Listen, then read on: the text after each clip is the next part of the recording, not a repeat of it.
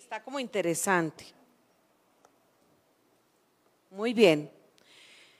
Vámonos pues, iglesia querida, con Juan 13, Juan 16, 13. Y antes de que pongan eh, la, la palabra que aparezca aquí, quiero que alguien recuerde, o cada uno de ustedes recuerde, que habló el pastor hace ocho días. Él está hablando de qué? De la renovación de la mente. ¿Y por qué es importante que renovemos la mente? Porque la mente tiene que llegar a una estatura superior, que es la de quién? La de Cristo. ¿Para qué? Para poder solventar todas las cosas que están pasando. Juan 16, 3, 13 nos explica algo precioso. Está diciendo la nueva versión internacional, pero cuando venga el Espíritu de la verdad, Él los guiará a toda la verdad, porque no hablará por su propia cuenta, sino dirá solo lo que oiga y les anunciará las cosas por venir. ¿Quién dice amén?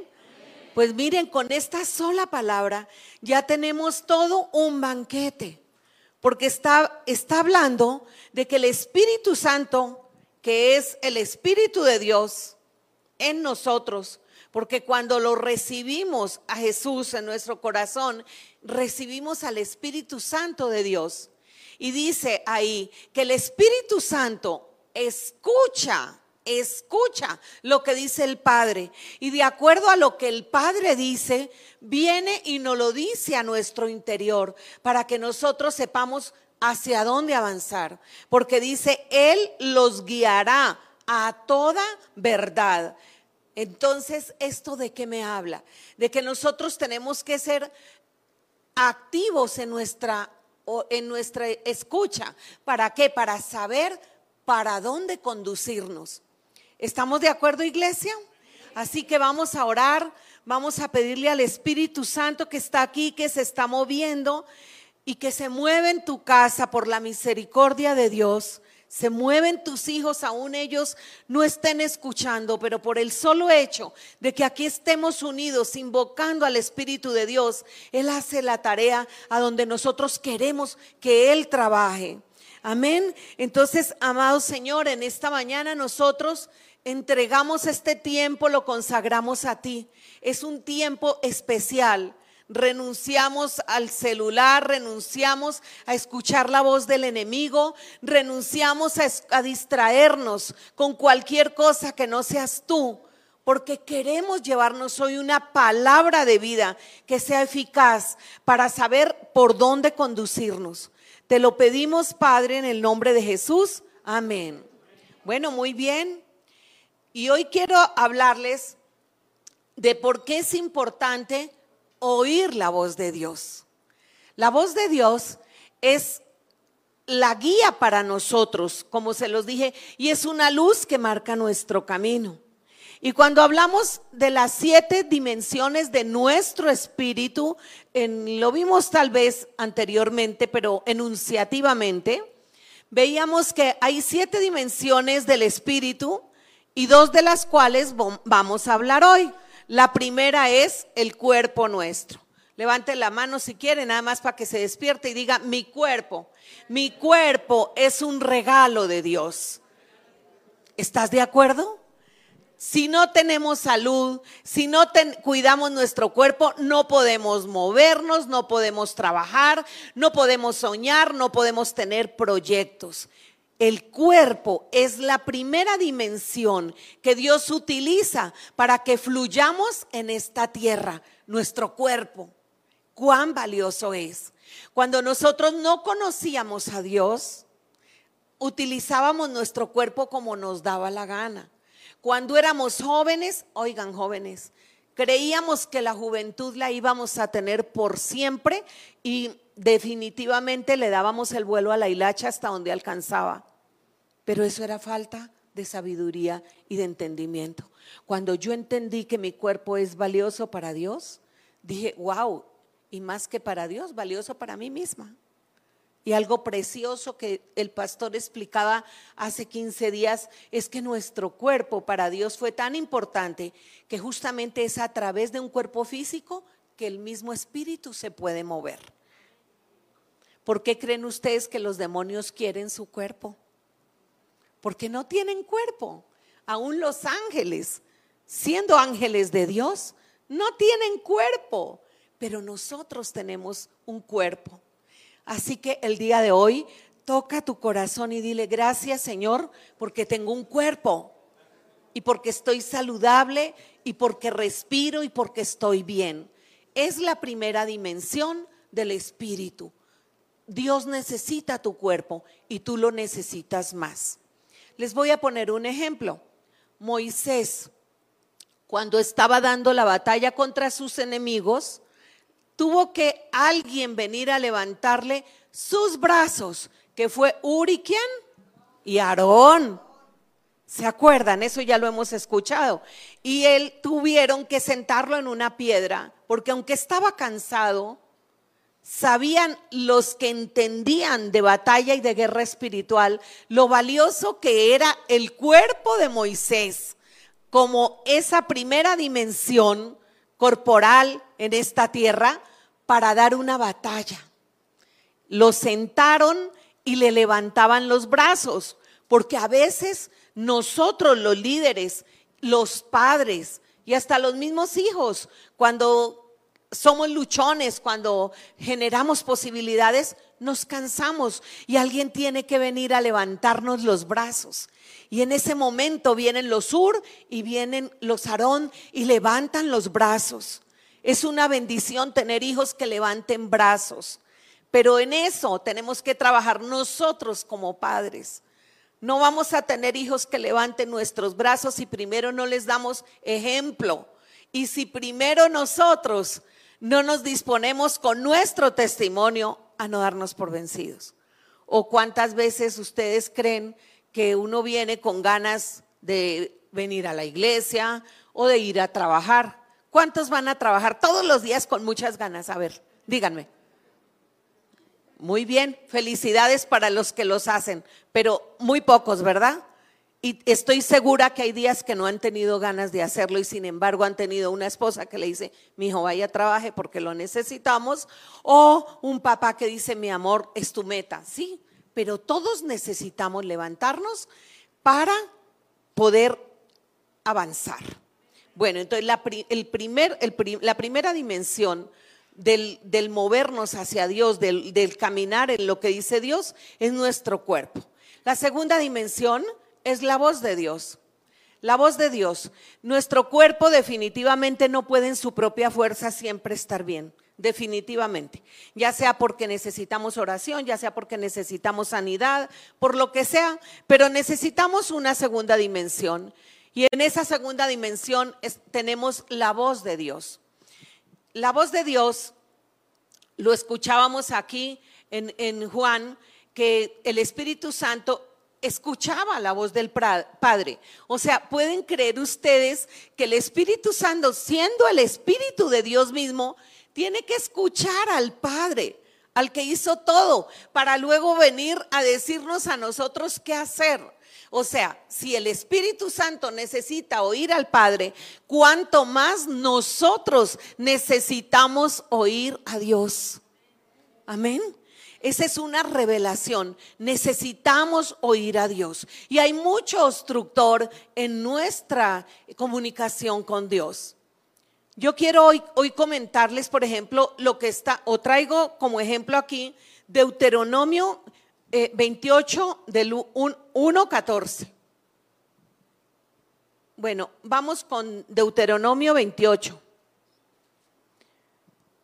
Y aquí dice, en el 1.14 dice, lo leo, acontecerá que si oyeres atentamente la voz de Dios. ¿Cuál es la condición?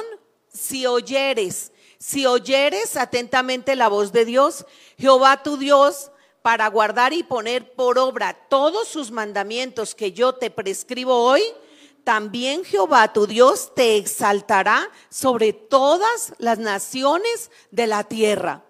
Entonces, ¿cuál es la condición? ¿Qué, es lo que necesitamos? Si oímos, ¿verdad, Aridaí? Si oímos la voz de Dios. Y a veces el enemigo nos quiere distraer, nos manda mensajitos, no, tú estás muy ocupada, tú estás muy ocupado, hoy tienes que avanzar en esta tarea, hoy no puedes. Y resulta que si tú eres intencional en oír la voz de Dios, ¿qué pasa con Él? Él te exaltará sobre todos los demás y serás bendito en la tierra. Y mire lo que dice acá, vendrán sobre ti, vendrán sobre ti, iglesia, vendrán sobre ti todas estas bendiciones y te alcanzarán. Y refuerza si oyeres atentamente la voz de Jehová. O sea, empieza diciendo si oyeres y termina diciendo si oyeres. O sea, es una condición. Ese sí es condicional, si oyeres. Y vamos a Deuteronomio y ahí vamos a encontrar todas las bendiciones. Los invito a que la lean en su casa porque eh, están larguitas, pero vale la pena digerirlas. Por ejemplo, dice, bendito el fruto de tu vientre. Dice, para aquellas personas que están esperando un bebé, oír atentamente la voz de Jehová. Bendito el fruto de tu vientre y aquellos que lo tienen y que necesitan que Dios los potencialice y los bendiga.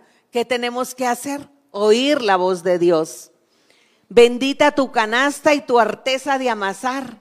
Para los que decían, yo no voy hoy porque tengo que trabajar más, es que no me alcanza. Con mayor razón, mira, escucha la voz de Dios que vas a sorprenderte con lo que Dios va a tener para ti esta semana. Jehová derrotará tus enemigos que se levantan contra ti. Por un camino saldrán contra ti y por siete caminos huirán delante de ti. Wow, yo estaría muy emocionada. Estoy muy emocionada. Es impresionante lo que hace Dios. Muy bien. Te confirmará Jehová por pueblo santo suyo, como te lo ha jurado, cuando guardares los mandamientos de Jehová tu Dios y anduvieres en sus caminos. Uy, esta me gusta más. Y te hará Jehová sobreabundar en bienes, en frutos del vientre, frutos de tu ganado, frutos de la tierra y en el país que Jehová juró a tus padres que te habría de dar.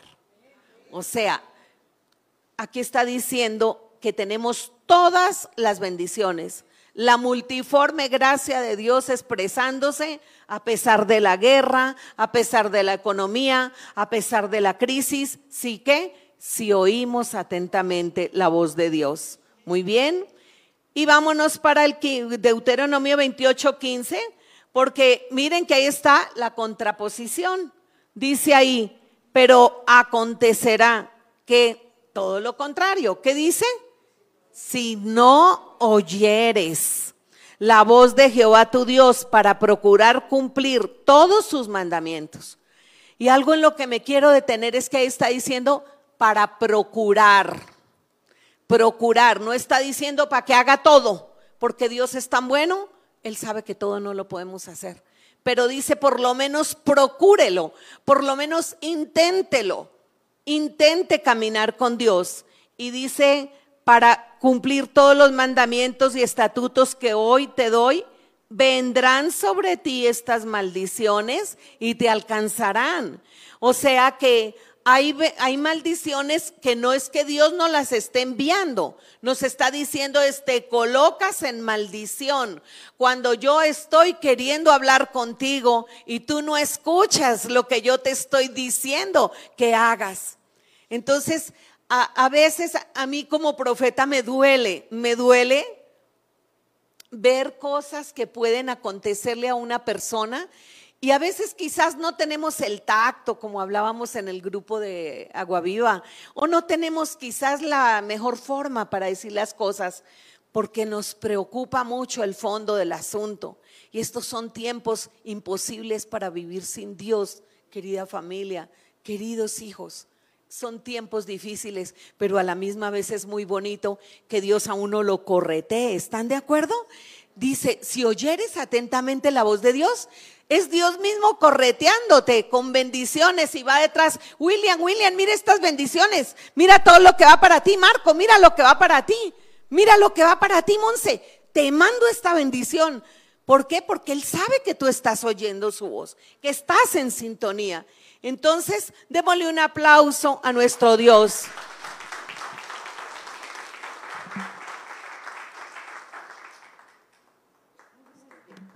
Estoy bien, muchas gracias. Bueno, entonces, eh, dime a quién oyes y te diré para dónde vas. ¿Sí?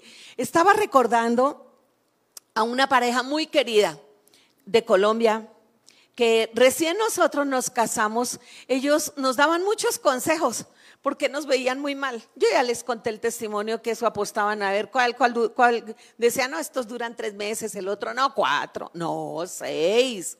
Y había gente que no apostaba nada por nosotros, pero había una pareja que nos daba consejos. No se los estábamos pidiendo, pero nos los daban porque nos veían muy mal. Y ellos eran lindos. Incluso una vez hicieron una fiesta con todos los amigos para que nosotros escucháramos sus consejos y que nos animaran, pero era como porras. Como hagan de cuenta cuando hace uno una fiesta y vamos a sentarlos allá en la mesa de los peluches y les vamos a hacer porras a ver si se motivan a seguir para adelante. ¿Vieron esa diferencia entre escuchar algo como el propio concepto la gente por más que lo quiera? Eso no no, no, fue para ningún lado, no produjo ningún resultado, porque igual nosotros nos separamos y estuvimos muy mal. Porque cuando la, la, voz que lo aconseja uno no viene de Dios, no es algo permanente, no es algo que produce frutos, por buenas intenciones y por amor que tenga la gente hacia uno.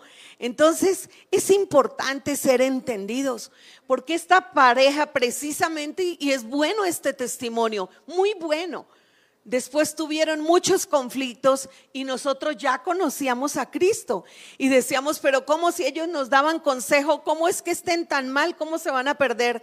Y fuimos y hablamos, yo intenté hablar con ella y mi esposo habló con él y esa vez tuvo más éxito mi esposo. Habló con el hombre, fue a la iglesia, empezó a oír la palabra de Dios, pero ¿qué creen con la mujer? La mujer lo apartó de Dios y le dijo, escoge o tu iglesia o el matrimonio. Y el hombre, por querer preservar su matrimonio, no volvió a la iglesia y estaba avanzando, estaba creciendo, estaba feliz. Y esto nos deja varias lecciones. Una de ellas es que a veces oímos, son más fuertes las voces de otras personas que la voz de Dios en nuestra vida. Y ahí es cuando la palabra se apaga. La palabra puede venir poderosa y esto no, me recuerda eh, que en la palabra hablamos cuando la, la, palabra que se cayó en el camino, la semilla que cae en los espinos, que cae en las piedras, ¿recuerdan? Esa palabra para ese varón fue como si hubiera caído entre espinos, se ahogó. ¿Por qué? Porque escuchó más la voz de quién? De su esposa, que la voz de Dios. Y eso nos puede pasar a todos. Dios hoy quiere que nosotros afinemos nuestro oído con Dios. No estoy diciendo mujeres que no escuchen la voz de su marido ni estoy diciendo hombres que no escuchen a su mujer, pero si su pareja no está alineada con Dios, perdóname, pero no es el mejor consejo el que tú estás recibiendo. Y como digo yo, alguien cuerdo tiene que estar en un hogar levantando esa casa. Así que si tu familia, si tu pareja, si tu esposo no quiere venir a la iglesia, eso no es un pretexto para que tú no vengas, porque alguien tiene que estar sosteniendo esa casa sobre la roca, que es Cristo Jesús. Y vamos a darle ese aplauso a Él como se lo merece.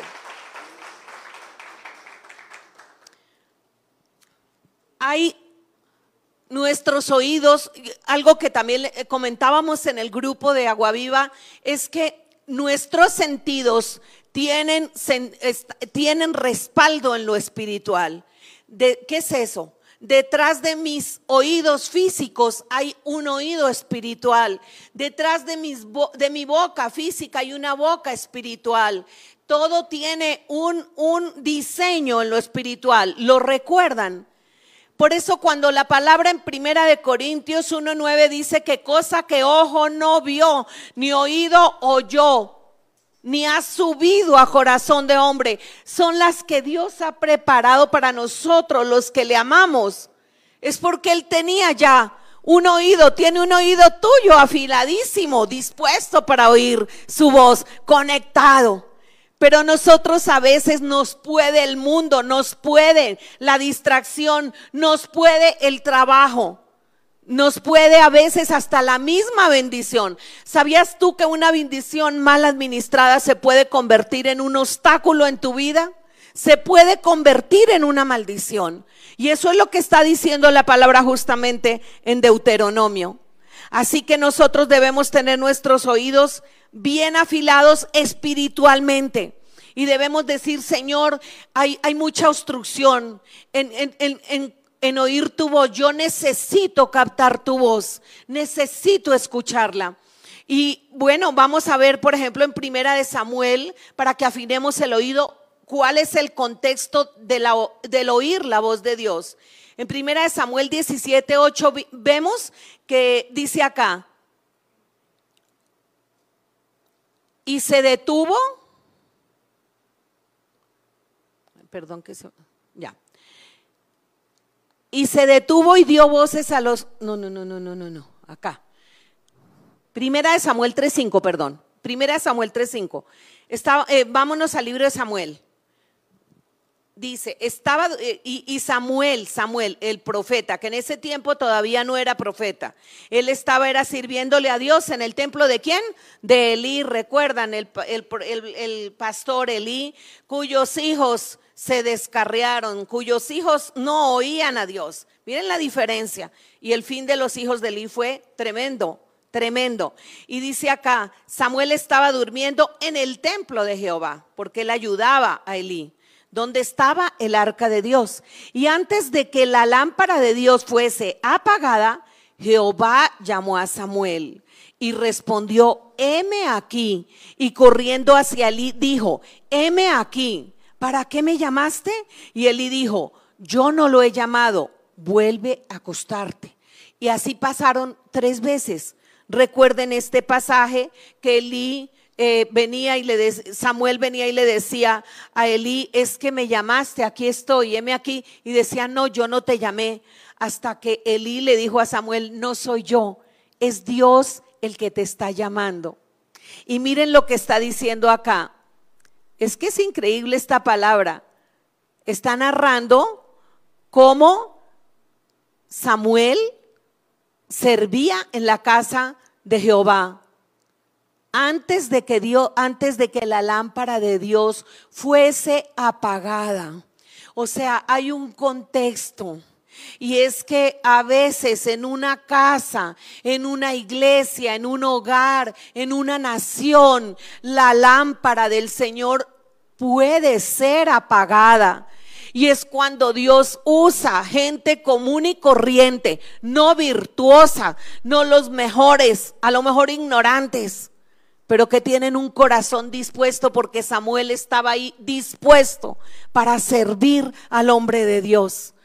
Y antes de que se apagara la lámpara en esa casa, porque Dios ya había dicho que estaba inconforme con el servicio de Elí y de sus hijos, dijo, llamó a Samuel, lo llamó tres veces y Elí le dice, si te vuelve a llamar, ve directamente con el Señor y dile, heme aquí, Señor, aquí estoy. Dios está diciéndote hoy a ti que lo busques, que lo busques de todo corazón, porque Él te va a hablar direccionalmente.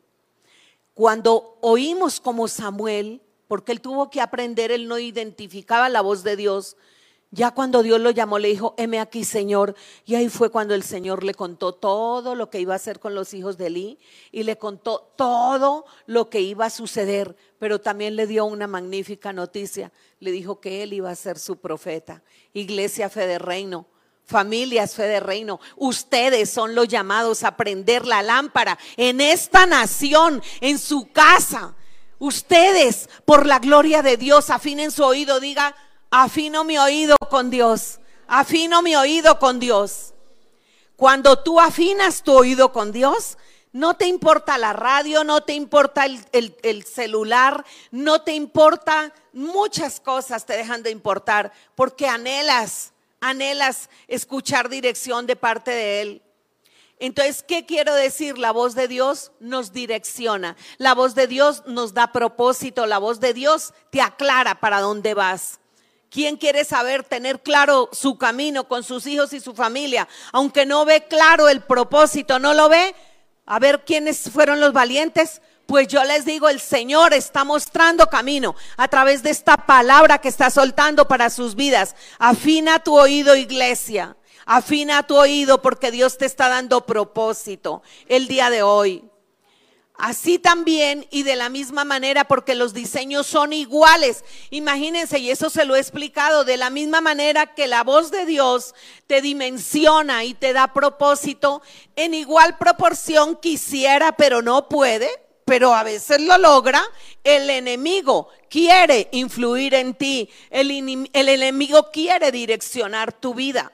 Veamos ahora sí, primera de Samuel 17, 8 que está hablando de el contexto de la historia es David y Goliat. Hasta me dio mucha alegría oír a Marta abriendo con esa palabra, porque no nos comunicamos, es el Espíritu Santo el que nos comunica. Escuchen, cuando el Espíritu Santo está de por medio, Él conecta a la gente espiritualmente, estamos en misma sintonía. Y aquí está diciendo Dios una advertencia. Primera de Samuel 17, 8 dice, y se detuvo y dio voces a los escuadrones de Israel diciendo, refiriéndose al gigante Goliat, ¿para qué salís a dar batalla? ¿No soy yo el filisteo y vosotros los siervos de Saúl? Escoged entre vosotros un hombre que venga contra mí.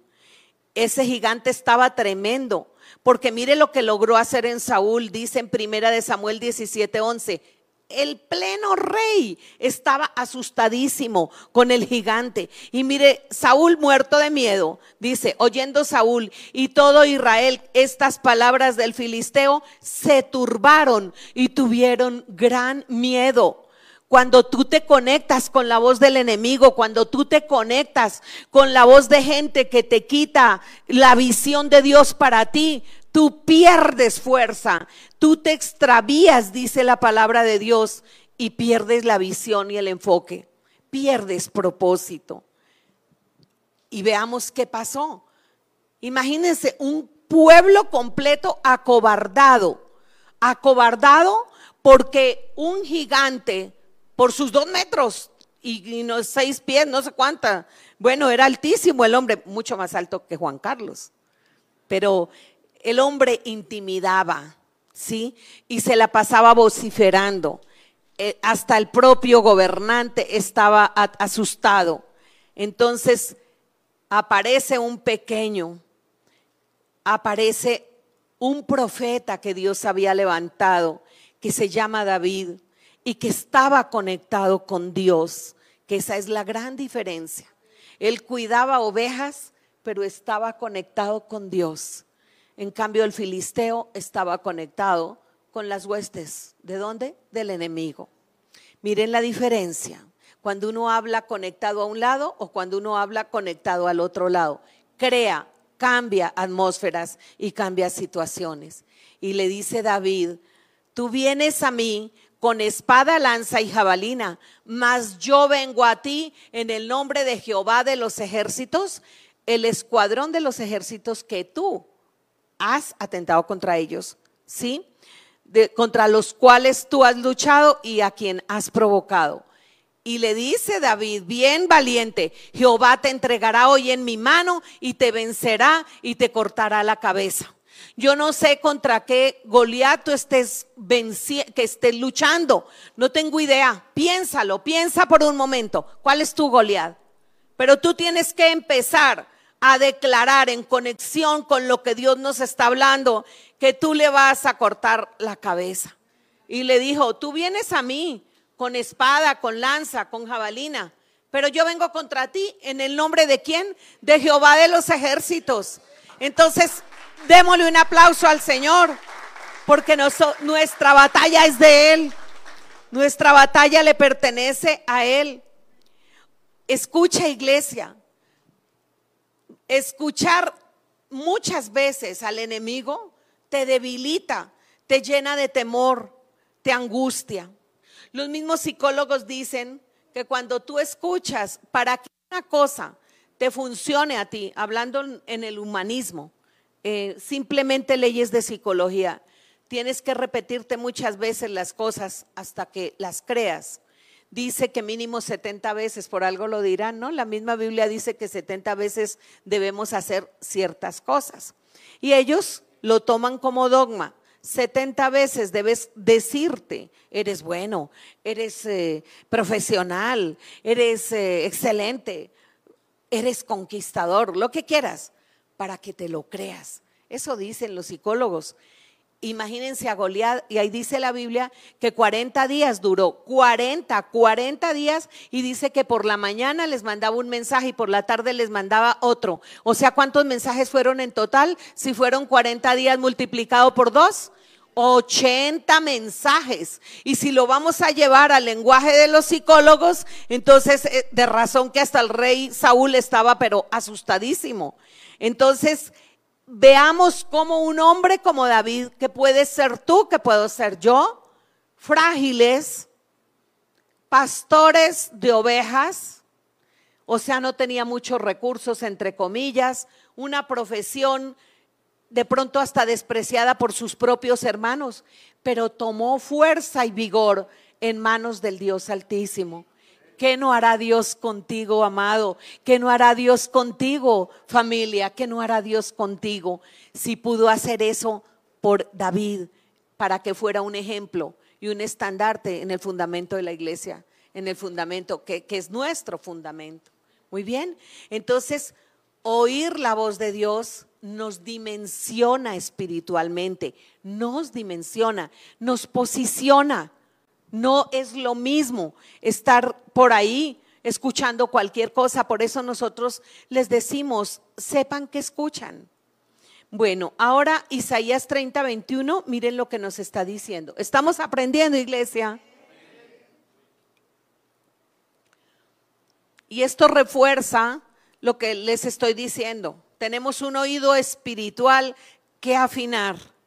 Dice, ya sea que te desvíes a la derecha o a la izquierda, tus oídos percibirán a tus espaldas una voz que te dirá, este es el camino, síguelo.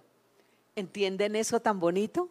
O sea que nosotros los hijos de Dios, por tener a Cristo, solo por tener a Cristo, si echamos a un lado los distractores del mundo, si le damos el primer lugar a la voz de Dios, audiblemente, en nuestro ser interior, no que escuchemos gritos porque Él no funciona de esa manera, sino en nuestro interior, en nuestro oído interior.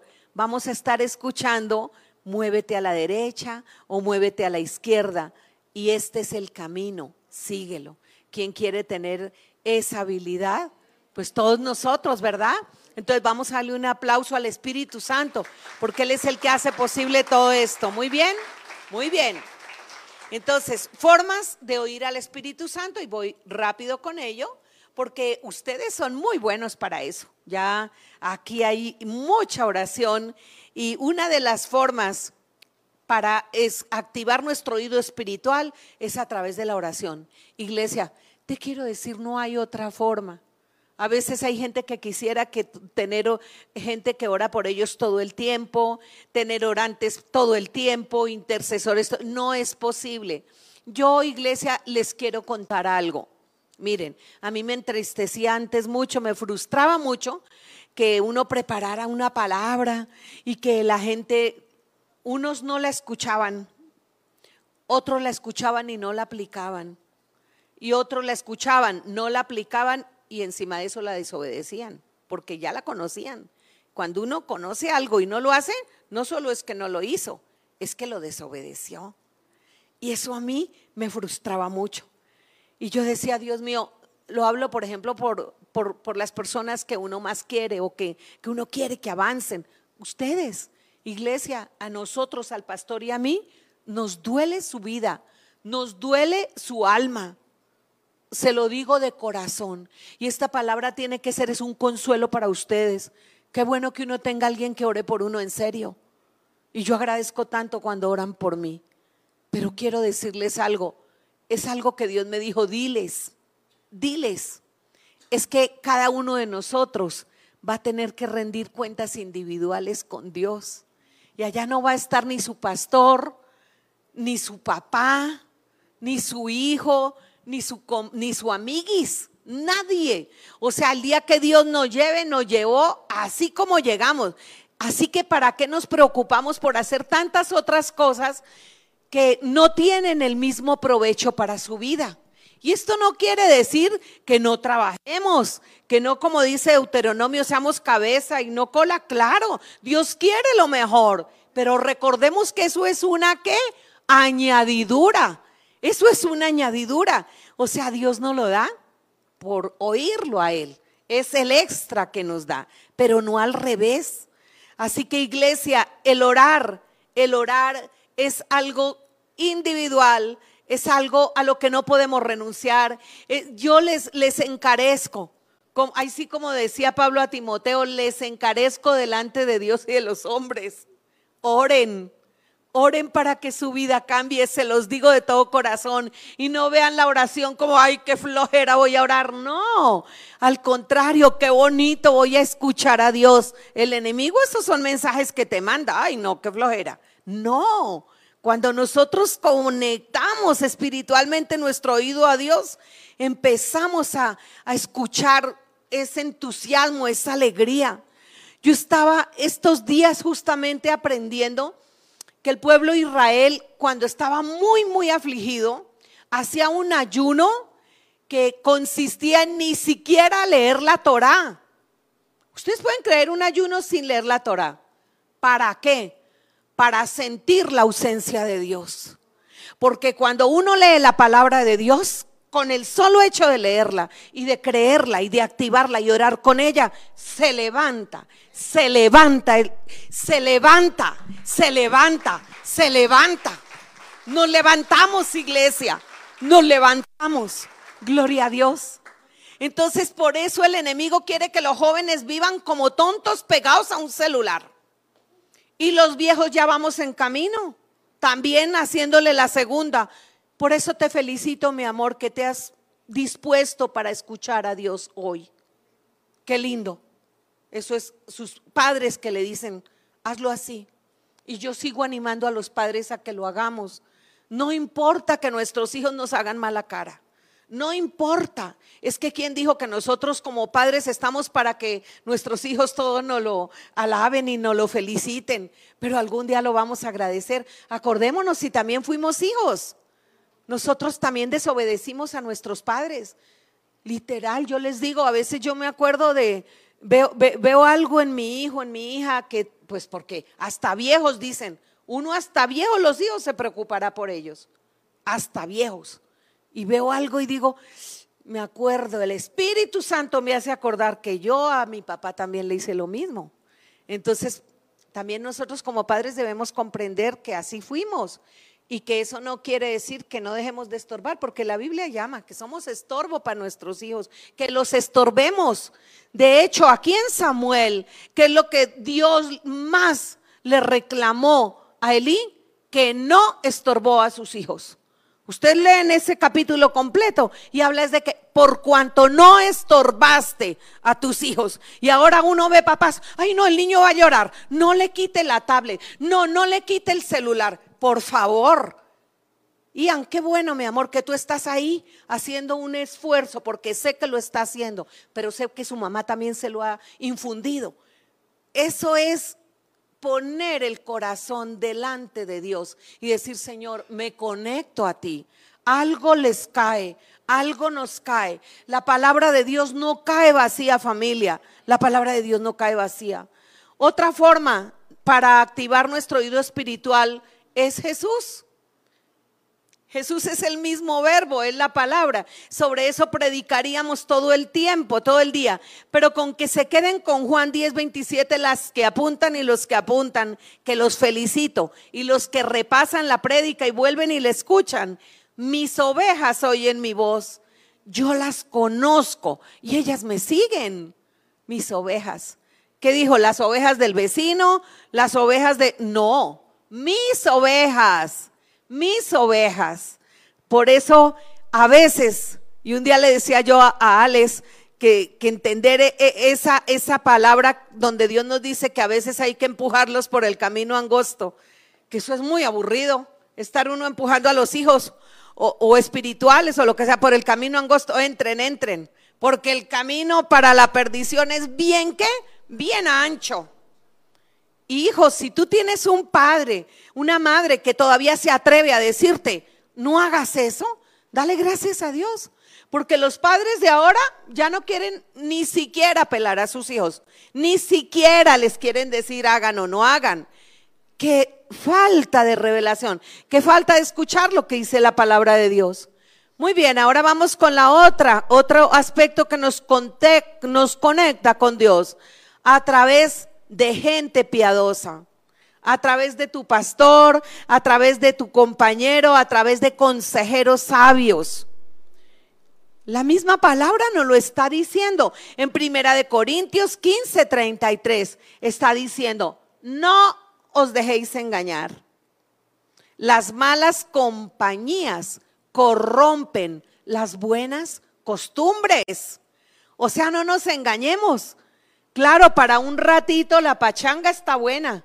Para un ratito el amigo de chupe está, está bien, según lo que le exponen a uno los hijos, porque ellos le ponen a uno toda la narrativa, ¿sí o no? Ay, no seas aburrida, mamá. Ay, no seas aburrido, papá. Ay, no sé cuánto, sí. Pero es que la misma Biblia lo dice. Ahí ya es cuando entra el discernimiento y el amor de padres con hijos, el sentarnos y hablar con ellos, porque tampoco podemos a empujarle la palabra. No podemos. Yo siempre les he dicho que nosotros no podemos a nadie obligarlo a que haga algo que él no quiere hacer. No podemos, así quisiéramos, porque es que a veces los padres, como ya la hicimos o ya lo recorrimos, pues uno ya dice, ahí se va a caer. No, no, no, mire, va, se va a tropezar. No, mire para dónde va. Sería tan fácil si escuchara y dijera, escucha a mi papá. Así somos con Dios. El pastor comenta el ejemplo que él ve a Dios, que él ve al Padre diciendo, ay, esa Clara cómo la regó. Ay, otra vez, mire, va, a ser lo mismo. No, por Dios. Entonces, así somos. Por lo cual, padres, la misma palabra en Efesios 1, 4 está, 6, 4 está diciendo que tampoco los molestemos, o sea, que no, que no, no, seamos tampoco eh, de malas con ellos, que, que los tratemos bien pero determinantemente y claramente también, contundentemente. Ah, que no los exasperemos. Padres, no exasperéis a vuestros hijos. Pero no dice que dejen de estorbarlos. No dice eso. Entonces, es clave eso. Muy clave. Las malas compañías. Vamos con 1 Samuel 17, 28. Yo quiero que empecemos por recordar también que a veces hay hay consejeros que aún están en nuestra casa, que puede ser nuestra propia esposa, nuestro propio esposo, ya se los avisé al principio, pero si no están sintonizados con Dios, pueden ser un obstáculo muy grande para nosotros mismos y para a la postre para la salvación de la casa. Acá está Primera de Samuel 17, 28. Dice, y oyéndole hablar Eliab, su hermano, se refiere a David, cuando él fue a llevarle comida, él inclusive, iba a, ir a llevarle comida porque era el pastorcito de oveja como el cocinero que le llevaba la comida a su hermano mayor, Eliab, que ese sí iba a pelear, pero estaba muerto el susto como todos los demás para luchar contra el gigante. Y dice acá que su hermano mayor, oyéndole hablar, se encendió en ira contra David y le dijo, ¿para qué has venido acá? ¿A quién has, dejado? ¿A quién has dejado aquellas pocas ovejas en el desierto? Yo conozco tu soberbia y malicia de corazón. Para ver la batalla has venido. O sea, le dijo, usted vino fue a chismosear. usted no vino aquí a hacer nada grande. Cuando David dijo, pero ¿quién es este filisteo incircunciso? Por Dios, hasta David siendo un pastor tan pequeñito y tan eh, supuestamente no tan preparado como su hermano mayor, pero tenía más sabiduría, más discernimiento y dice, pero ¿quién es este filisteo incircunciso que ha osado venir a desafiar a los ejércitos del Dios Altísimo? Imagínese un enano chiquitín, pero guapo. Eso sí dicen que era de hermoso parecer. por, aquellas que tengan a uno bajito, pero guapo, no se desconsuelen, porque puede tener muy buen discernimiento. Así que no es el tamaño. Ahora que si es grande y guapo, pues también está bien la cosa, ¿verdad, mi amor? Ah, bueno. Entonces, a lo que me refiero verdaderamente es que eh, no importa quiénes somos, de dónde venimos, la nacionalidad, el tamaño, lo que sea, aquí lo que importa es el discernimiento que Dios nos está dando. Y que entendamos que en la misma casa vamos a tener oposición, por favor. ¿Para qué? Para que no se frustren, porque es que a veces nos pasa, a todos nos pasa Decir, pero es que mi propia mamá, mi propio hijo, mire, si, si el pastor supiera cómo es mi hijo, si el pastor supiera cómo es mi hija, dígame si lo voy a saber yo. No se preocupen, ocupémonos. Estamos en una sociedad descompuesta y estamos tratando de imprimir la palabra en nuestra familia. Estamos bajando el reino a nuestra casa y eso nos tiene que costar. Ay, si el pastor supiera que mi hijo se va, le echa el vuelo a la hilacha y que mi hija, que beben, que hacen. Ay, Dios mío, ¿para qué traemos aquí como todos los expedientes de cada hogar? Más bien pongámonos las pilas los que estamos despiertos y, y funcionemos. Porque Eliab, el propio hermano de David, lo desanimó. Su propio padre, acuérdense, lo desconoció. Cuando llegó el profeta a ungir, a preguntar, ¿dónde está? ¿Dónde están sus hijos? Porque Dios me mandó a ungirlos, ustedes saben la historia. Él pasó por siete hijos y al otro ni se acordó que él existía. Y dice el profeta, no, pero ya pasé por todos y ninguno de estos es. Entonces dice, ah, no, no sé, porque ya, mire, todos guapos, jóvenes y todo. Él le hacía la lista y dijo, no, es que Dios ve el corazón. Dios no ve el parecer de la gente. Aquí falta uno. Y dice, ah, pues el David, el pastor de ovejas. Ah, pues ese era. ¿Qué creen? Ese era. Ese eres tú. Ese eres tú. Ese eres tú. Dios te escogió. Porque la palabra lo dice. ¿A quién escogió Dios? ¿Se acuerdan? A ver, ¿a quién? A lo más vil, a lo más menospreciado, a lo que no era para que nadie qué? Se jactara en la presencia de Dios y a lo que no es sabio, para que los sabios quedaran con la boca abierta, mijo. Así es Dios. Dios te está escogiendo a ti, Dios te está escogiendo a ti. Así que no le pongas como disculpa y no es que yo no sé, es que yo no puedo. No, Dios no piensa igual que tú. Y miremos los ejemplos. En una casa, ¿cómo puede suceder que en mi propia casa hay oposición? Sí. Cuando una esposa mira a su hijo y esperan que llegue el papá y callémonos, llegó su papá. Y no son capaces de decir lo que está pasando, se confabulan entre los dos y después quieren que el hombre ejerza autoridad.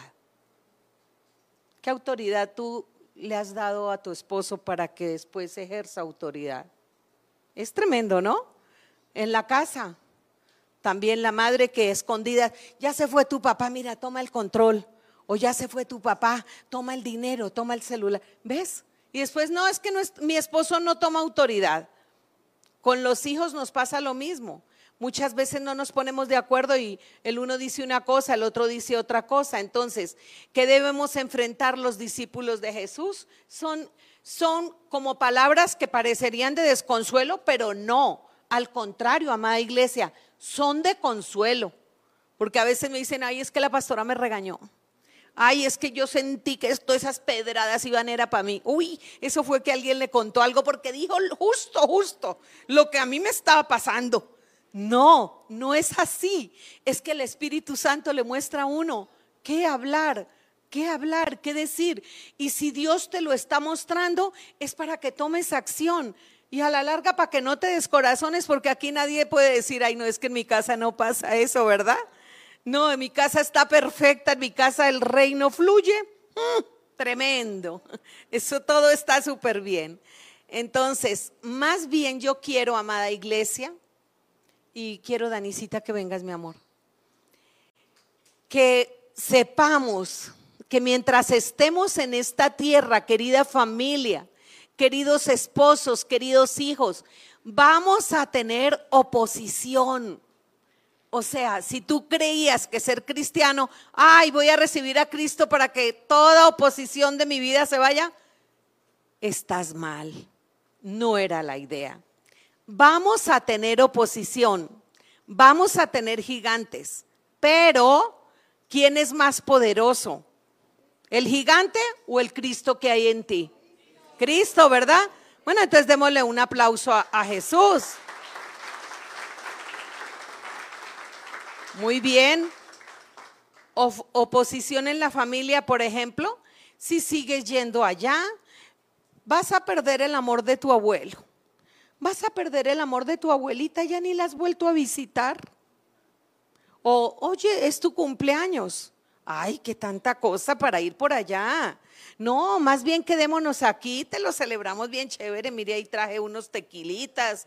Es más, traje aguardientico colombiano. Es más, si quería así, para ponérsela así bien tentadora, ¿sí? Un, néctar, ¿no? Qué bueno. No, nada, nada, nada me va a hacer detener. Burlas y rechazo de la familia. ¿Cuántos de ustedes, a ver, acuérdense, que se burlaron la primera vez que ustedes dijeron algo en el nombre de Dios? Levántenme la mano, a ver si eso solo me pasó a mí.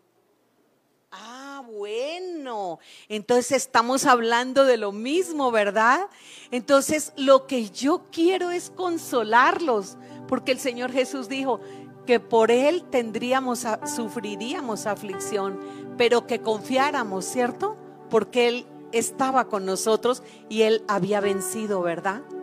Él en la cruz del Calvario llevó ya nuestras vergüenzas, llevó nuestros dolores nuestras preocupaciones para que nosotros fuéramos libres. Así que hoy yo quiero que lo tengas claro, que no te dé pena si ya no te pelan como antes o si ya dicen perdiste la gracia, perdiste el chiste, ah, ya no nos hace reír porque ya no la haces de bufón. Pero en Dios tenemos gracia para cosas mayores y a veces hay que escoger. Uno definitivamente no puede servir a dos cosas a la vez, o acá o acá. Son decisiones que hay que tomar. Asumir que Satanás tratará de usar el amor que sentimos por nuestra familia para que le fallemos a Dios. Eso hay que asumirlo. Eso yo quiero que lo asuman, iglesia. Porque es triste que uno a veces llama a sus propios hijos espirituales a sus ovejitas. Acabamos de enseñar el miércoles lo del culto a los muertos, un ejemplo. Y llama uno, oiga mi hija, ¿y dónde estás? O mi hijo, ¿dónde estás? Hijito, ¿dónde andas? No, aquí estoy aquí en, en el zócalo, en las ofrendas a los muertos y acá, sí. Pero no se sientan mal ni digan, ay no, yo ya me voy a desconectar. No se desconecten por esto. Mire, ni se sientan mal. Si esta prédica les está haciendo un poquito de cosquilla, no se sientan mal. Tómenlo de parte de Dios. Y lo que sí les puedo garantizar es que se lo estoy diciendo con amor. Pero se lo estoy diciendo con base en lo que Dios está diciendo. No es una opinión personal mía. Es que la palabra de Dios dice que los muertos, muertos están. Y que dejemos que los muertos, ¿qué? Entierren a quién? A sus muertos.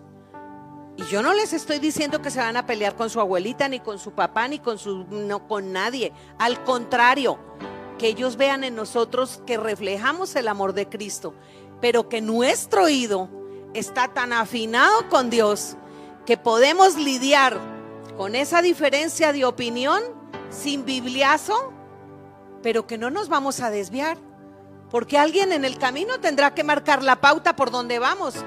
Pero si todos decimos, no, pues sí, hoy es día de la familia, entonces como tú vas por allá, pues vámonos todos para allá.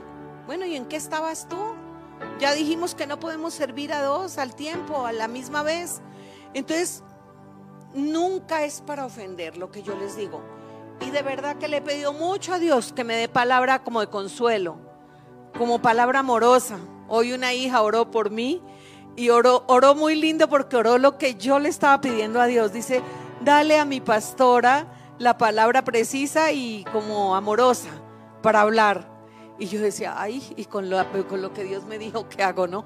A ver, pero sí se puede, ¿cierto? Se puede, se puede las dos cosas. Y por lo menos así quiero que lo tomen y así llegue. Porque hoy en día, como les dije, es, es, como, es demasiado preciado, es demasiado valioso que alguien te diga las cosas que te convienen. Eso vale oro. Antiguamente había mucha gente como con cordura que decía las cosas bien, pero de verdad cada día valoro más el verlos a ustedes crecer. Valoramos más el que estén aquí, valoramos más el que hagan un esfuerzo, el que digan yo quiero ser diferente, yo quiero marcar una pauta distinta. Lo valoramos también nosotros como sus padres espirituales lo apreciamos y también los bendecimos. ¿Ok? Entonces, ya casi en el preámbulo les quiero recordar nada más identifiquémonos con alguien de la palabra para que vean que no estoy hablando por hablar. Abraham, el padre de la fe, tuvo que renunciar a muchas voces. Primero, tuvo que renunciar a la casa de Taré, su padre. Taré era idólatra. Enur era un pueblo idólatra por excelencia.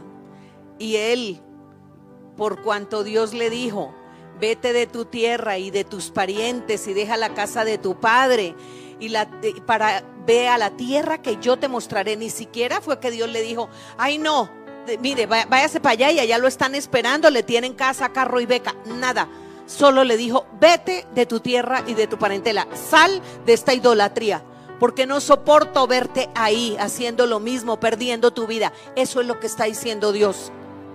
Pero a veces nosotros queremos que hasta que Dios no nos muestre casa, carro, beca, eh, todas las cosas materiales o los sueños, que no nos queremos mover y así no funciona Dios. Dios es un Dios de fe. Abraham fue contado, ¿cómo lo llamaban? ¿El padre de qué? De la fe. O sea, dio pasos de fe. Iglesia, demos pasos de fe. Pasos de fe son esos. Él dejó a su padre Taré. ¿Ustedes creen que Abraham no amaba a Taré? Era su papá, para él era sagrado lo que Taré decía, porque además eran ricos, Abraham era riquísimo. No, no, le estaba pasando lo que le está pasando a mucho inmigrante que se van por allá, dejan su tierra y su parentela, pero pues no tiene nada que perder. El que no tiene nada que perder y se mueve para otro lugar no tiene mucha gracia.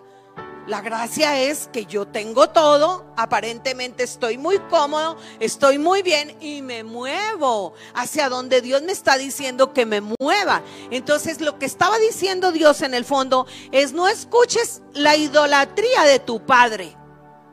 No necesariamente tienes que dejar la Ciudad de México, la colonia donde vives, la casa donde vives. No, no prestes atención a la idolatría o a los malos ejemplos que a veces tienes en tu propia familia.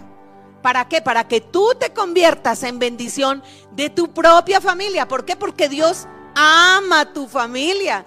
Dios ama a tus hijos. Dios nos amó a todos así con todas las bobadas. Nos ama. ¿Quién cree que Dios lo ama? Amén. Entonces vamos a darle un aplauso a nuestro Dios. Él nos ama, es por amor. Es por amor. También Dios le dijo a Abraham que cortara con alguna parentela. No, corta con tu parentela, le dijo.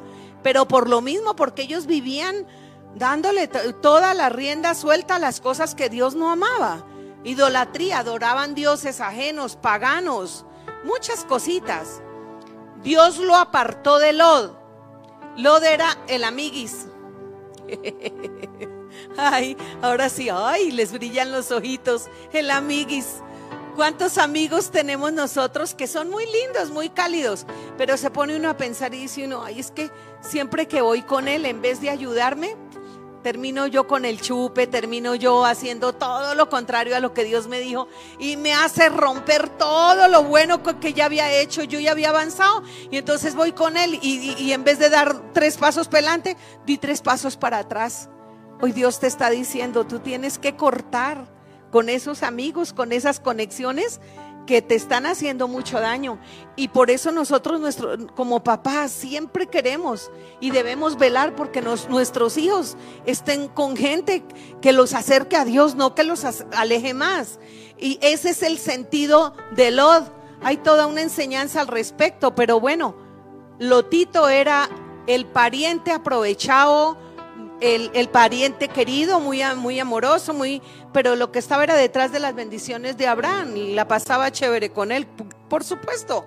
Si tú eres un hijo de Dios, tienes gracia, tienes mucho consejo para dar, eres valioso, claro que sí, eres un diamante en manos de Dios, de pronto un poquito en bruto, pero eres un diamante finalmente.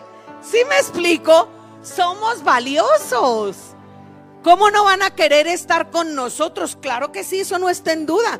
Pero ahí somos nosotros los que tenemos que escoger nuestros amigos. ¿Están de acuerdo? Dios hoy te está pidiendo, hoy te está hablando más claro para que escuches lo que te está diciendo porque tú estás enfocado. ¿A quién más vas a tener que dejar? Pregunta primero cuántos lotitos tienes ahí en tu camino. Pregúntate y, ponlos ya en el altar, porque ahorita vamos a orar por eso. Dios lo apartó del rey de Sodoma, Abraham. ¿Y quién era el rey de Sodoma? El rey de Sodoma era un rey que se dio cuenta los, las bendiciones que tenía Abraham. Se dio cuenta que Abraham tenía la bendición de multiplicar lo que Dios le ponía en sus manos. Por eso a veces cuando oramos por la bendición de alguien, decimos, Señor, desata sobre sus manos la bendición de Abraham, para que todo lo que toque sea multiplicado. ¿Quién quiere la bendición de Abraham sobre su vida? Para sus negocios, para su trabajo. Declaro la bendición de Abraham sobre la vida de ustedes, sobre sus negocios. Y una mejor bendición que tenemos en quién? En Cristo Jesús, doble porción de bendición. Y él tuvo que dejar al rey de Sodoma porque el rey de Sodoma lo que hacía era utilizarlo a él se dio cuenta y dijo, ay, me conviene andar con este porque este, todo lo que toca, todo se dimensiona, todo. ¿Sabías eso? Hoy me mandó una hija unas velas, dijo, no puedo ir, fue lo que dijo, porque estoy haciendo unas velas, tengo que entregar, bueno, fue lo que yo asumí también por lo que me mandó, unas velas preciosas para unas bodas y ella decía que ella no, bueno, que ella solo hace una cosa que es la que conocemos acá en la iglesia. Y yo dije, wow, ya tenía una mesa grandísima llena de unas velas preciosas, hace eso. Eso se llama bendición. Eso se llama bendición. Y entonces por estar haciendo esas velas no venimos a darle gracias a Dios. No sacamos un tiempito para escuchar la palabra. Cierto que a veces como incongruentes. Y, no porque a fuerza tengan que venir porque dicen, ay, es que allá quieren que a la brava. No, es las prioridades nada más. Señor, gracias por esos dones que tú me has dado. Así que Abraham tuvo que dejar al rey de Sodoma y decirle, no, ya me cansé de que me abusara. ¿Cuántas veces porque le dicen a uno, y es que eres tan inteligente, tan linda, tan buena, y con eso ya le piden a uno todo y uno se desocupa? Y después, oiga, yo tan boba solo porque me dijeron esto. No, nosotros valemos mucho más. En realidad, la gente que te sigue tiene que ver es al Dios que hay en ti, al Cristo que hay en ti y que ellos también lo pueden tener y lo pueden desarrollar. Ahora, Dios también le ordenó a Abraham y aquí los hombres van a decir, ay, estaba contento. Le dijo, escucha a Sara, tu esposa. Escucha a Sara.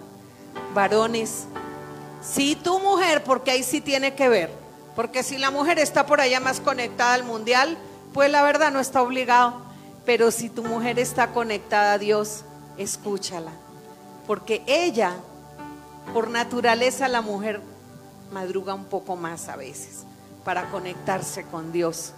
Y si ella está conectada con Dios, lo que va a salir de su boca es mucha bendición. Y, y tuvo que Abraham dejar de escuchar a sus cuatotes, a sus amigotes y escuchar a Sarita, su mujer. Y cuando eso sucedió, Dios lo bendijo. Y luego le dijo que sacara a Agar y a su hijo Ismael de su propia casa. Hay gente de nuestra familia. Hay gente de nuestra misma línea genealógica.